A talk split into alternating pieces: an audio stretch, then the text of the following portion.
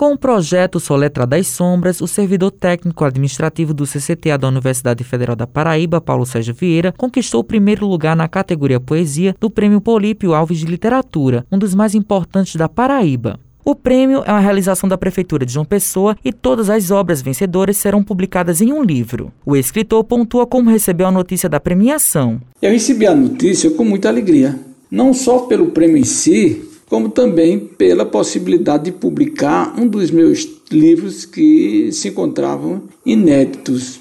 E mais do que isso, a gente vê como um reconhecimento ao nosso trabalho.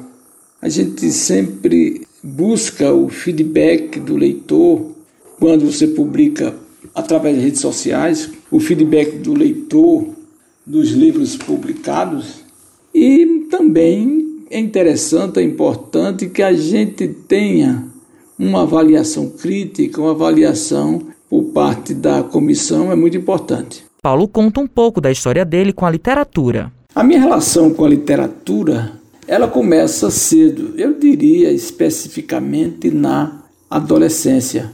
Eu lia em termos de prosa Dostoiévski, Machado de Assis, Graciliano Ramos, Raquel de Queiroz, José de Alencar, em termos de poesia, eu li Manuel Bandeira, Cecília Meirelles, Garcia Lorca, Oswaldo de Andrade, Carlos Drummond, entre outros.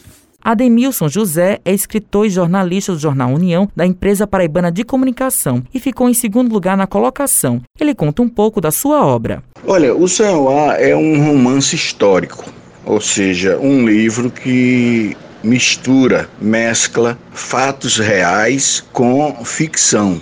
E eu trato precisamente da não da história da Paraíba como um todo até hoje, mas das origens da história da Paraíba, que é o período de 1534, quando os portugueses começam a constituir as capitanias hereditárias, a 1640, quando os holandeses são expulsos ou deixam o Brasil. Dá um período de 120 anos. E aí tem uma série de fatos, batalhas, porque os portugueses enfrentam muita dificuldade para conquistar a Paraíba, ao contrário de Pernambuco, que eles chegaram e de repente constituíram duas capitanias, não uma só, a capitania de Pernambuco e a capitania de Itamaracá. Na Paraíba, eles enfrentaram muita dificuldade e levaram muito tempo para se estabelecer aqui. Então esse período é marcado, como eu disse, por muitas batalhas, muitos conflitos e tudo isso causado pela forte resistência dos índios potiguaras que tinham uma grande população ali naquela área de Cabedelo, Costinha, Forte Velho.